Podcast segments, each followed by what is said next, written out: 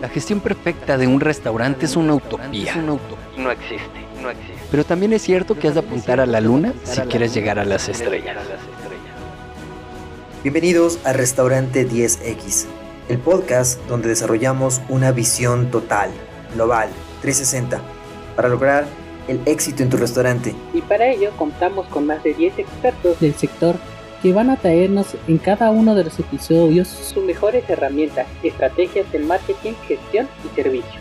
Tú que eres valiente, líder de tu restaurante y soñador, acompáñanos en esta utopía.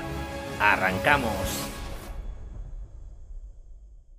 Muy buenas a todos, bienvenidos a este nuevo episodio de Restaurante 10X donde seguimos despertando la creatividad de nuestras cocinas, seguimos despertando la creatividad de nuestros restaurantes.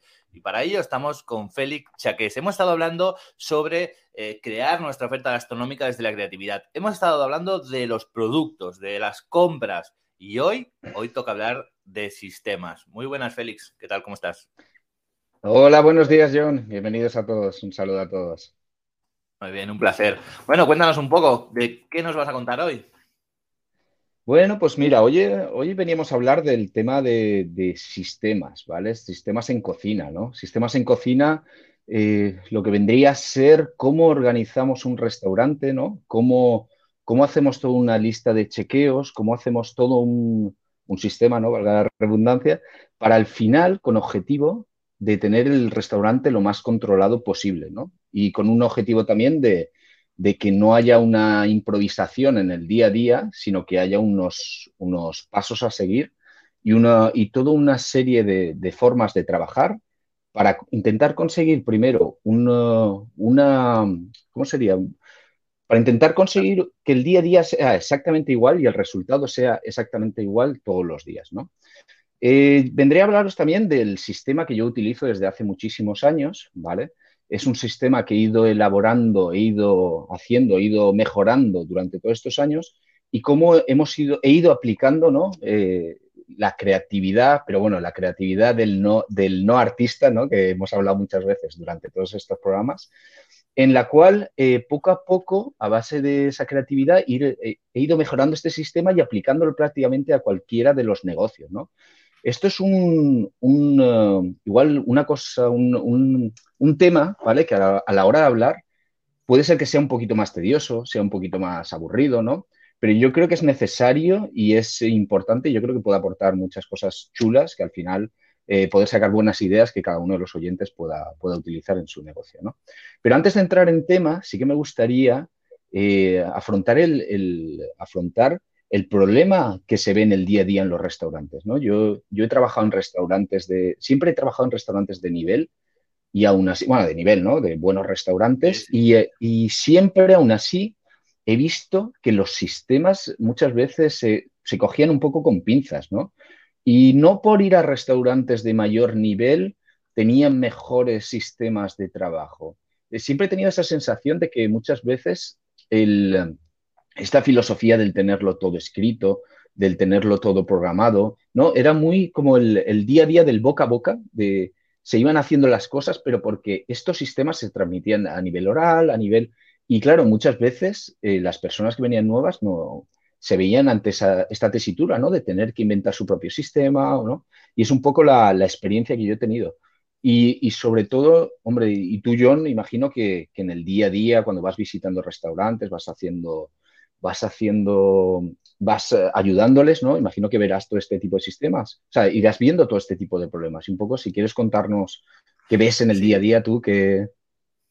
Sí, mira, yo voy a vincular esto, este episodio, voy a vincularlo con el tema de hábitos que estuvimos hablando, ¿no? Porque eh, hablamos de hábitos, que al final es la, forma en la que por costumbre, ¿no? De forma casi inconsciente hacemos las cosas las personas. Y entonces los hábitos chocan un poco con los sistemas. Al final un hábito no, deja de ser un sistema que nos autoimplantamos nosotros como personas. Pero ¿qué pasa cuando en un restaurante, ¿no? En un negocio gastronómico, cada uno de los componentes tiene sus propios hábitos, ¿no? Pues al final sería una guerra, sería una pelea, sería un día a día. ¿Qué pasa o qué suele pasar en los restaurantes? Que al final hay una persona que tiene el poder, ¿no? Que es el propietario, que es el gerente, que tiene sus hábitos, ¿no? Y entonces tiene su forma de hacer. Y entonces, si no se crean sistemas, todo depende de esa persona, de cómo él lo ve, de cómo él lo siente o cómo él lo quiere, ¿no? Y entonces es cuando entramos en la dinámica de, pues, del día a día, ¿no? Y entramos en los problemas habituales, como tú comentas, que es, pues, es que si yo no estoy, las cosas no salen igual. Es que si yo no estoy pendiente de esto, es total. Es que fulanito ha hecho esto y no tiene sentido, porque lo lógico es hacer esto otro. Bueno, pero esto está en tu cabeza, ¿no? Porque es la forma en que tú lo ves, pero cada uno lo ve de una forma diferente, cada uno procesa la información de una forma diferente, cada uno afronta los problemas de una forma diferente. Por lo tanto, son importantes los sistemas para que siempre se haga todo igual, por un lado, y por otro lado también para la propia comodidad de, la gestión y del día a día de un restaurante, de que siempre se hagan las cosas de una, de una misma forma para asegurar un mismo resultado o en el caso que nos fijemos en crear, en definir unos objetivos, ¿no? Pues igual, sistematizar esas operaciones en el día a día para llegar a esos objetivos, ¿no? Desde, el, desde la mano de obra, desde el trabajo, incluyendo el análisis, incluyendo la parte estratégica, ¿no? Cuanto más sistematizado esté todo, mucho más cómodo va a ser ese trabajo en el día a día. Por lo tanto, es súper importante sistematizar nuestros eh, procesos. Y eh, creo que esto es un poco mi, aportación. Sí, eh, y, te quería preguntar, tu experiencia en el día a día cuando vas al restaurante, ¿la gente tiene sistemas? ¿Tiene algún tipo de sistemas? ¿En qué porcentaje la gente puede trabajar en estos sistemas o no? ¿Me explico? hay varios casos, hay varios casos. Está el que no tiene sistemas, ni, ni los ha visto nunca, los sistemas. Está el que tiene sistemas, que tiene un manual, pero lo ha hecho un día, lo ha escrito un día y no lo ha actualizado o no lo está implantando, que estos también hay muchos, ¿no? Y entonces aquí, pues al final, yo soy muy partidario de la rentabilidad, como ya sabéis, y, la rentabilidad no solo es dinero, ¿no? La rentabilidad también es tiempo y es, y es trabajo y otro tipo de recursos. Entonces, si vamos a hacer un manual que nos va a llevar, no sé, una semana, dos semanas, cuatro meses hacerlo y luego no lo vamos a implantar, no lo vamos a utilizar, pues habremos tirado a la basura esos eh, cuatro semanas. Mejor ni lo hagas, porque para, si no lo vas a implantar, mejor ni lo hagas, ¿no? Entonces, yo creo que hay diferentes casos, pero la mayoría de veces, eh, la verdad que no hay demasiados sistemas. Los, es más un hábito de cultura de al final eh, sobre todo en los restaurantes, es que este tema da para mucho, ¿no? Pero sobre todo en los restaurantes, por ejemplo, que el personal tiene poca rotación, entonces hay un sistema implantado que es, producto del hábito de una serie de personas trabajando siempre las mismas personas y que siempre lo hacen todo de la misma forma y siempre funciona muy bien. Los restaurantes que tienen una alta rotación, por ejemplo, de personal, ¿qué pasa? Que si no hay un sistema muy fuerte, pues al final eh, pues nunca se hacen las cosas bien o no suelen salir las cosas bien o no suelen salir igual o siempre es todo más caótico, ¿no? Porque no llegas a afianzar ese hábito, digamos, de empresa, ¿no? Esa cultura de empresa de, cómo trabajar. Y sobre todo, eh, destacar también la falta de, sistemas, porque muchas veces lo que me encuentro es gente un poco la línea de lo que ya he dicho, ¿no? Que implanta una serie de, metodologías, una serie de, reglas, de normas, de formas de trabajar, ¿vale? Para llegar a unos objetivos, pero luego no lo sistematiza. Por lo tanto, como he dicho con, con, los manuales o con los procesos, pasa un poco lo mismo, ¿no? Implantamos una serie de normas, reglas, tal, vamos a hacerlo así.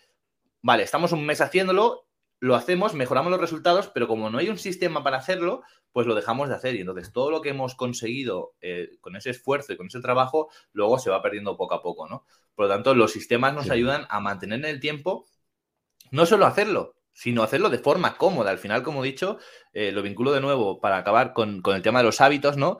Que al final, cuando un sistema está instaurado, es algo automático. Es decir, eh, si en un restaurante todo el mundo está cogiendo el móvil cuando no toca, llamando, tal, no sé qué, no sé cuántos, eh, ¿qué pasa? Que si tú pones una norma de que nadie coja el móvil, es muy complicado de que la gente deje de coger el móvil. Tienes que ponerte muy serio.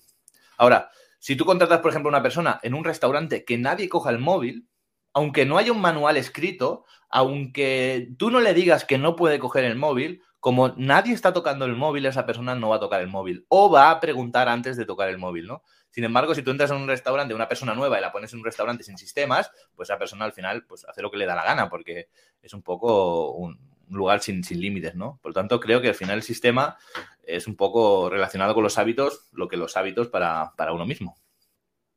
Pues exactamente, o sea, me parece súper, súper interesante. Al final, al final es eso, sí, yo, yo sí que es verdad que siempre he sido una persona muy disciplinada, he sido una persona muy de hábitos, ya hicimos la temporada pasada, ¿no? Ya fui desarrollando todos los hábitos que he ido desarrollando durante toda esta vida, es posible que por eso yo creara mi propio sistema, ¿no? Y es un poco lo que os quería contar. Al final eh, es, fue un proceso relativamente natural para mí, pero un poco por lo que tú dices, ¿no? Porque yo era una persona disciplinada, con hábitos, y entonces eso hacía que esos sistemas se fueran creando de manera natural. Pero creo que no, no es así en todos los casos, ¿no? Y es un poco lo que me gustaría es transmitir como yo lo hago y que cada uno se quede con las ideas más importantes. Es, eh, al final es eso, ¿no? Conforme iba trabajando en diferentes sitios, iba a estar estandarizando más este sistema y eh, sobre todo, eh, al final todo este sistema lo veo mejorando gracias a esa creatividad que hablábamos antes del no, artista, ¿no? Cuánto importante es darle valor también a esa creatividad, ¿no? Como el, poder pensar de manera lateral o el poder afrontar las cosas, de decir, bueno, esto se está haciendo así, pero ¿cómo puedo mejorarlo, ¿no? Sin tener que pintar un cuadro, ¿no? Es un poco lo que decimos. Y es un poco lo que me ha ido llevando hacia este sistema que a día de hoy es tal cual, pero vamos, seguramente dentro de un mes mejorará incluso haciendo este podcast eh, hago mucho análisis sobre este sistema, porque al final lo tengo que transmitir, y me voy dando cuenta de cómo incluso se puede mejorar, ¿no? Entonces, yo creo que es lo que decimos, ¿no? Es algo para toda la vida, es algo de trabajo continuo y para llegar, para que sea siempre aplicado en todo y en cualquier negocio, ¿no? Al final, los sistemas, a día de hoy, a mí me gusta separarlos en dos, en dos partes, ¿no? Bueno, ahí estamos hablando en, cocina, ¿vale? Sí que me gustaría desarrollar en próximos podcasts lo que yo sería para lo que yo veo que es la sala. Yo no soy, yo no soy jefe de sala, pero sí que es verdad que en Toshi ejecuto la sala.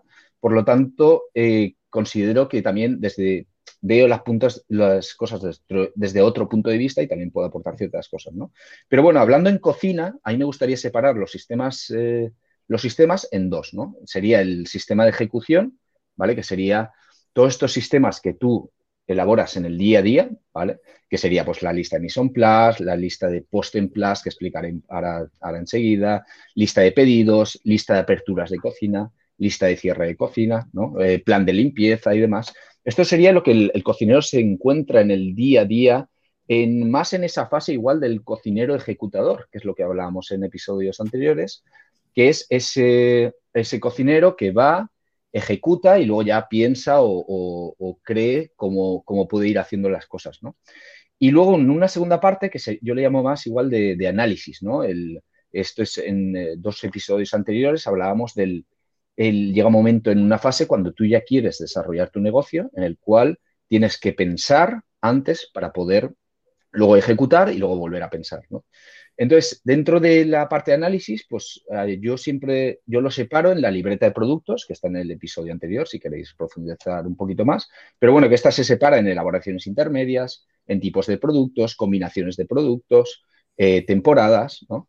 Y luego me gusta también usar eh, un programa informático en el cual abarque, que esto también lo desarrollaremos, las elaboraciones intermedias, las elaboraciones finales, los proveedores y costes, ¿no? Que en esto John es un verdadero especialista. Y por supuesto también tener un registro de platos, ¿vale? En la cual eh, iremos viendo por temporadas cómo se van desarrollando todos esos platos para más adelante ir haciendo toda una historia. Entonces, al final, eh, los sistemas de ejecución es eso, ¿no? Son chequeos para, para, verificar y comprobar que tu restaurante tiene una misma línea y tiene una, una constancia, es la palabra que no me salía antes, tiene una constancia. Todo esto yo lo hago a través de listas checklist, ¿no? Listas checklist son eh, listas que desarrollas una serie de pasos que tú tienes que ir ejecutando, eh, a ser posible siempre de la misma manera, en la cual esa creatividad hará y decidirá qué elementos de esa checklist son los importantes y qué elementos, en qué orden se van a ejecutar. Yo creo que ahí está un poco esa creatividad, que no quiero olvidarla en este episodio, eh, a la hora de, de poder, eh, de poder ir pensando qué cosas son más inteligentes de hacer antes y hacer después. ¿no?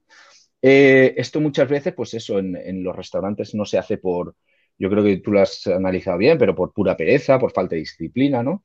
Y al final, yo creo que lo más importante también de, dentro de, de todas estas checklists, como habéis, habéis visto, son muchas checklists, muchos, muchos sistemas, es que se interconecten con ellas, ¿no? Yo creo que es también una de las cosas más importantes de este episodio, que cada una de ellas tenga relación con otra, ¿no? Eh, ya lo explicaré un poquito más adelante, pero básicamente sería pues la lista de en place está relacionada con la lista de pedidos, está relacionada con la lista de apertura y cierre de cocina, está relacionada con un programa de fichas técnicas, ¿no? Y entonces, como todo este sistema global dentro de cada una de las checklists tiene sus relaciones con cada una de ellas, ¿no? Me gustaría empezar eh, por la lista de Mission Plus. La lista de Mission Plus es eh, cuando el cocinero ejecuta y cocina. Eso normalmente suele ser por la mañana, suele ser antes de, empezar el servicio.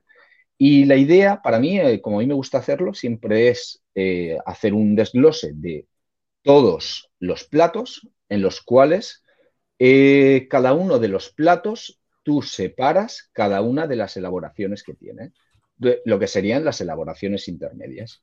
Entonces, yo lo pongo siempre en una hoja, ¿no? Tengo todos los platos. Incluso, normalmente hago una lista de mise en place de todo el restaurante y luego cuando lo divido en partidas, ya voy separando cada uno de esos platos en cada uno de los, de, los, de las partidas que necesito o cada una de las elaboraciones, ¿no? Porque, por ejemplo, de un mismo plato hay veces que lo puede hacer un, un mismo plato lo puede hacer mitad una partida y mitad otra.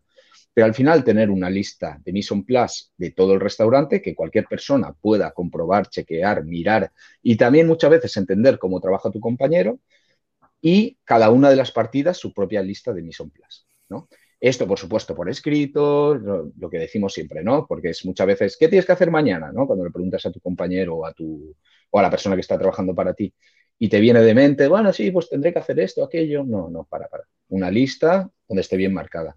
Dependiendo del restaurante, lo hago, lo hago de diferentes formas, ¿no? Porque sí que es verdad que, por ejemplo, un restaurante gastronómico no puedes hacer la misma estructura de hoja, pero bueno, esto es a nivel práctico, que podría ser un restaurante a la carta. Pero bueno, más o menos viene a ser lo mismo. Yo, a mí me gusta, una vez ya tengo separada la, cada uno de los platos con cada una de las elaboraciones, que no ingredientes, sino elaboraciones, marcar los días de la semana.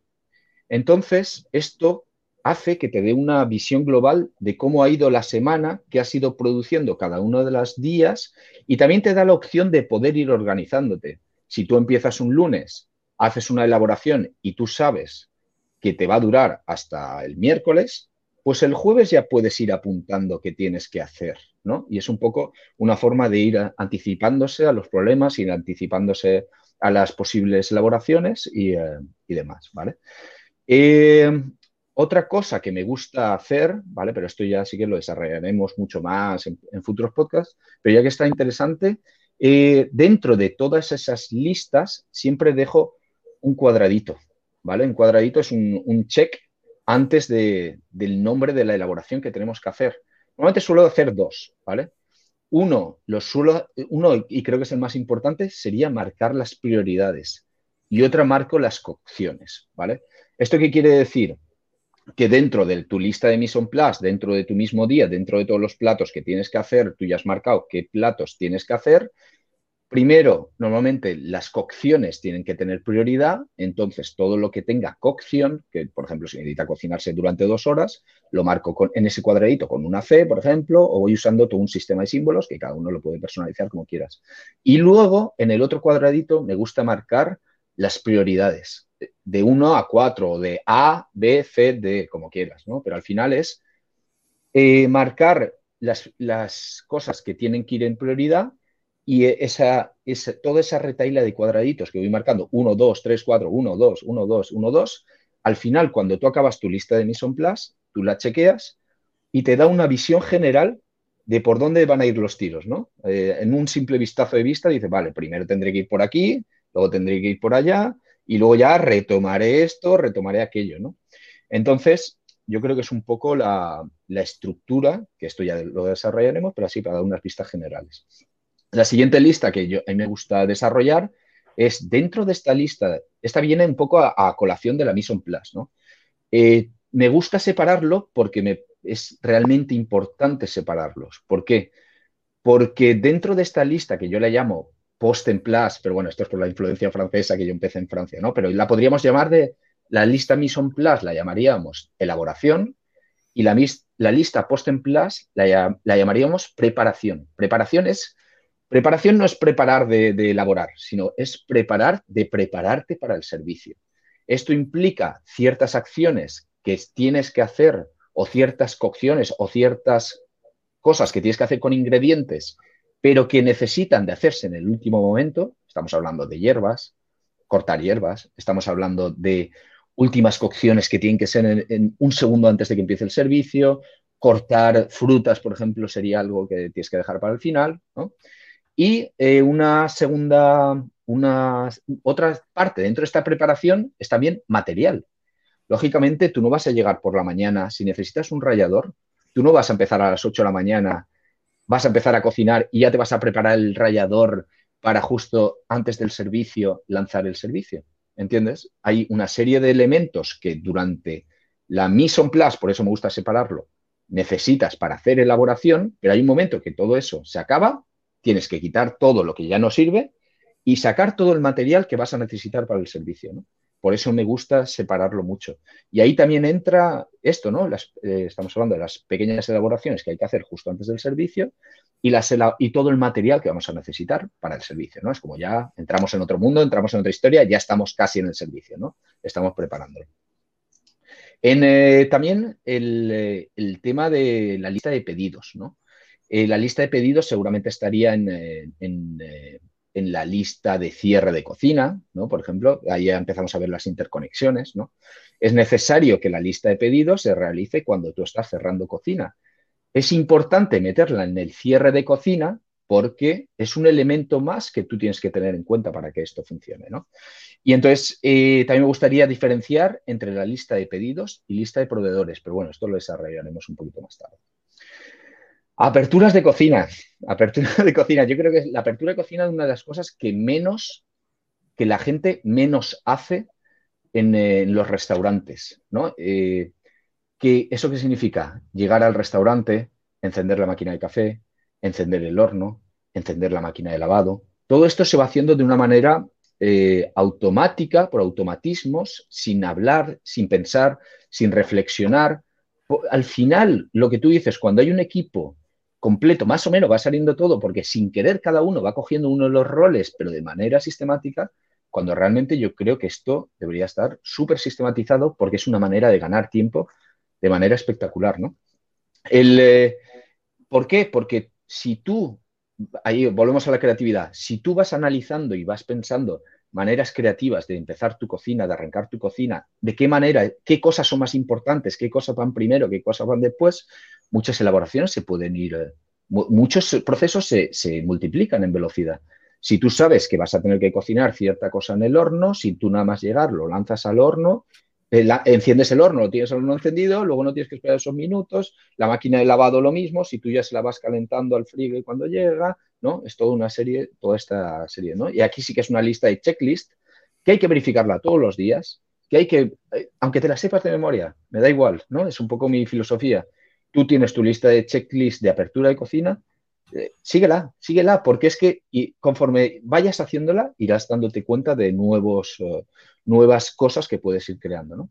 En el cierre lo mismo, súper importante el cierre. Es lo mismo que decíamos en hábitos. Tu lista de antes de irte a dormir, tu checklist, tu noches milagrosas que llamábamos, es tu cierre de cocina. Tu cierre de cocina va a marcar la apertura del día siguiente. Es tal cual si tú haces un buen cierre de cocina y, hace, y lo dejas todo bien preparado, incluso el material que necesitas, las inducciones puestas o el fuego ya puesto en tal sitio, eh, la tabla casi preparada, no preparada, pero casi preparada, los trapos limpios, ¿no?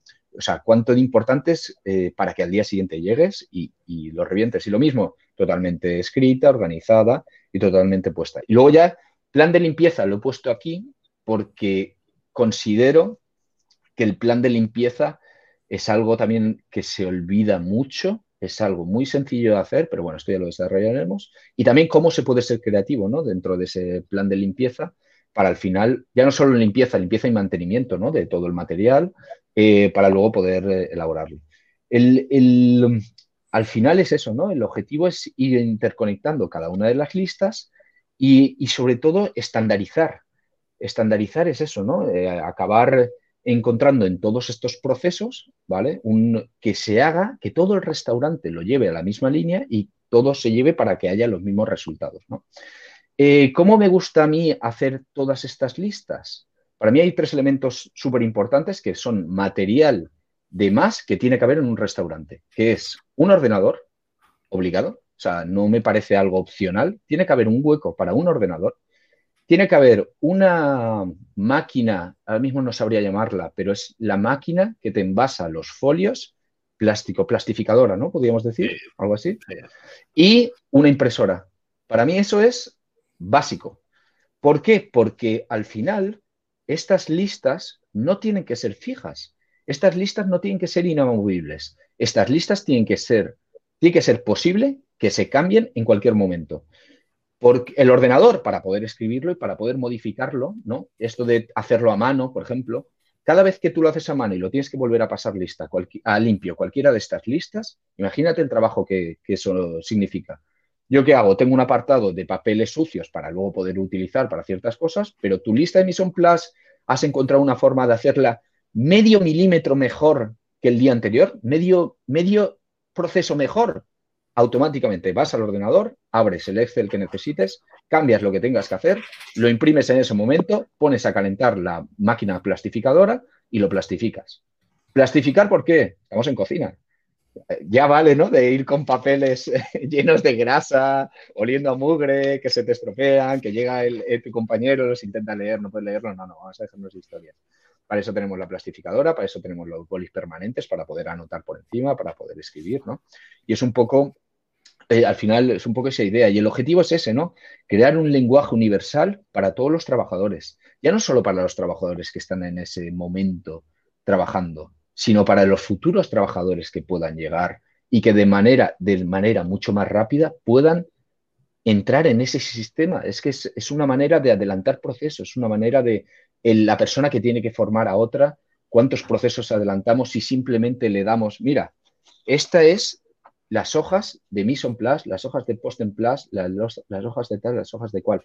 Y eh, al igual que hablábamos de, en las listas de checklist de aperturas y cierres y todo eso, cosas que puedes mejorar, los platos cambian en la carta, las Mission Plus cambian. Entonces, ¿cuánto facilidad necesitamos para que eso, para que eso sea? Y por supuesto, hacer partícipes a tus compañeros, hacer partícipes a tus empleados para mejorar ese sistema, ¿no? Y que todos al final se sientan a bordo de ese sistema y el que no sienta que no tiene que utilizar ese sistema es que no tiene la misma filosofía de la empresa, ¿no? O, si no llega a adaptarse a alguien, es que igual no es el empleado más correcto para esa empresa. Al final, eso también ayuda a, que al final vaya seleccionando a gente que entre, que sepa entender estos sistemas, sepa entender esta importancia y lo que tú dices, ¿no? Cuando cuatro personas en un equipo de cinco lo hacen de una forma, el quinto sí o sí os adapta o, igual es que no está, no se puede, no puede entrar en el equipo, ¿no? Y antes de darte paso, solamente decir eso, ¿no? Incidir en, la creatividad en todo esto, ¿no? En la creatividad con listas abiertas, flexibles, adaptables, que den pie a, todo ese cúmulo de ideas que la gente pueda tener, que las pueda ejecutar. Y, y, al final es eso, ¿no? Que cada error que haya en el día a día exista automáticamente una solución creativa. Así que te paso, te doy el pase, John. Muy bien. No, no, súper interesante. Me encanta este, este tema, es un temazo absoluto. Eh, te quería preguntar si lo hacías ordenador, pero obviamente pues ya me, has contestado. Luego decir, comentar que al final lo bueno que tienen los sistemas es que se pueden mejorar, ¿no? Porque al final un sistema estás midiendo o le estás dando forma al cómo haces una cosa. Por lo tanto, como es algo muy definido, si crees que puedes mejorarlo, puedes mejorarlo, puedes pulirlo en el día a día, si no tienes un sistema, es muy difícil de mejorar, porque un día eh, vas a coger, no sé, una taza con la derecha y el otro día con la izquierda, ¿no? Cada día lo vas a hacer diferente, ¿no? Primero vas a coger un día la cuchara, vas a hacer un café, ¿no? Un día cogerás primero la cuchara, otro día primero el plato, otro día primero la taza, ¿no? Entonces, es muy difícil cuando no haces un sistema hacerlo siempre igual, mejorar, ¿no? Porque al final siempre será, depende de cómo, de cómo te salga en ese momento.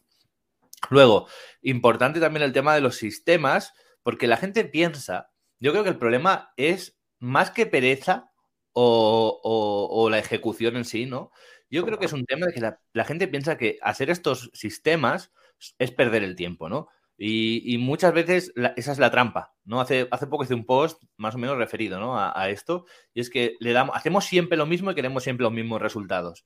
Una de las cosas que me encuentro muchas veces en los restaurantes es que, eh, por ejemplo, el tema de horarios, que se pasan mal y tarde.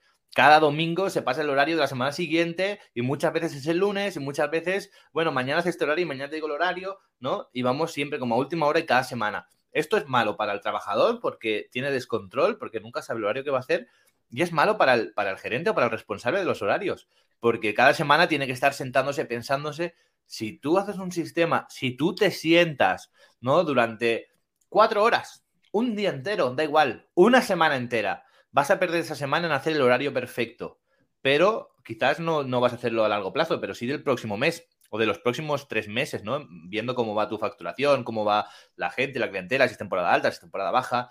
Esa semana o dos días, nunca va a ser tanto, te van a salvar luego de ir corriendo en el día a día y de estar sentándote el domingo última hora en tu casa, dos horas, con los horarios, haciendo cualquier cosa. Además de que te va a hacer ahorrar dinero, porque vas a tener tiempo de pensarlos bien y de forma eficiente y no improvisando y poniendo, vale, pues tú a tal hora, tú a tal hora y tú a tal hora, ¿no? Esto no es algo tan sencillo. Incluso, Sí, sí, incluso yo llegaría a decir, si tú te sientas una semana a analizar los horarios, acabas creando un sistema de cómo hacer horarios más rápidamente. Claro. Exacto. y en lugar de no, es solo, no, es solo que te, no es solo que te solucione dos meses de trabajo, sino que de repente te vas dando cuenta que dices, ostras, pues si esto siempre lo hago así, así y así, es más inteligente que si lo hagas así, si siempre lo haces a última hora corriendo, lo haces de cualquier forma. Me parece muy súper interesante. Lo parece perder, eh, no sé, 48 horas, te está ahorrando luego 60 eh, a lo, largo del año, ¿no? Solo de un año, ¿no? Entonces, además, luego, como tú dices, va mejorando el sistema y en algo tan simple como los horarios, pues clic, ¿no? Si tú estás delante de tu cocina y cada vez que asocias algo necesitas una valleta y solo hay una valleta y te está, y te buscas 10 minutos buscándola por la cocina, 5 minutos enjuagándola, luego no sé cuántos, ahora está aquí, ahora estoy allí, ¿no? Que estás bailando todo el rato porque la valleta va dando vueltas. Bueno, pues si lo sistematizas y que cada partida, por ejemplo, tenga su propia valleta, siempre la tenga limpia, doblada, ¿no? Pues al lado de la zona de trabajo, pues imagínate el tiempo que te va a ahorrar durante el servicio.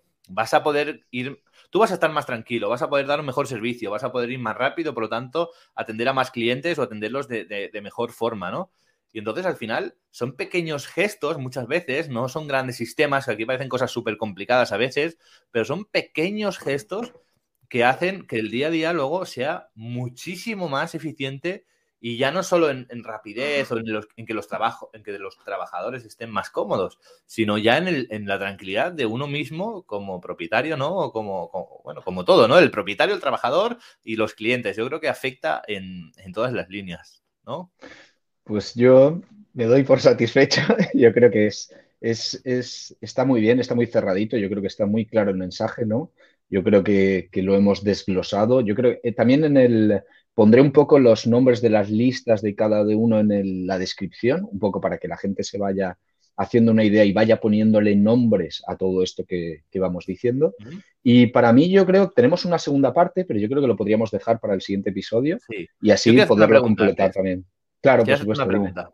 Eh, yo uno de los sistemas, bueno, aparte de primero lo del ordenador impresora me parece fenomenal y también yo, por ejemplo, he llegado a sistematizar incluso los menús, cuando hay menús de grupo, menús cerrados, ¿no? Tener una plantilla y decir, pues bueno, si hace una reserva de 8 personas o hace una reserva de 10 personas o de 12, simplemente poniendo el número y ahí ya te sale el número de platos de cada referencia que tienes que preparar, los ingredientes, ¿no? Y entonces también es mucho más fácil que no pues estar pensando de, oh, son 10, ¿cuánto hago de aquello? ¿Cuánto hago de esto? ¿no? Sistematizar también todo. Y entonces todo lo imprimes, cada semana le pasas a cocina los menús impresos con las necesidades y, al final, bueno, al final todo es ahorro de tiempo, ¿no? Yo, otra de las cosas que sistematizo y que esto es lo que te quería preguntar, a mí me gusta, por ejemplo, siempre trabajar con una agenda. Aparte de los checklists, trabajar con una agenda. Y es algo que sobre todo me parece útil eh, en general, porque muchas veces pensamos, mm, nos pasa algo durante el servicio y no nos acordamos después vale, luego me la apunto, luego lo hago y luego nos olvidamos, ¿no? Entonces yo para mí es importante trabajar con una agenda y un boli siempre cerca para, apuntar este tipo de cosas, ¿no? Sobre todo, por ejemplo, los pedidos. Luego igual te tienes que sentar y repasar todos los pedidos. Pero si en el momento que estás eh, preparando una elaboración, por ejemplo, te das cuenta de que has cogido el último tomate, ¿no? O la última cebolla o lo último lo que sea, pues lo apunto en la agenda porque aunque luego lo repase, pero seguro que no me olvido, ¿no? Si, no, luego a lo mejor pues te puedes olvidar, ¿no? Sobre todo el tema de la agenda de apuntar las cosas al momento para que luego lo repases, pero que no se te pase nada. Me parece súper interesante y de hecho es un punto que no había tenido en cuenta y que hago, ejecuto. ¿Cómo lo ejecuto? En apertura de cocina yo tengo un punto súper importante que marca abrir libreta de bandeja de entrada. Es una libreta pequeñita que no ocupa mucho, siempre va con un boli, ¿vale? Un boli pegado. Y ese, la bandeja de entrada es exactamente la misma bandeja de entrada que usábamos en hábitos, aplicado en cocina, ¿no?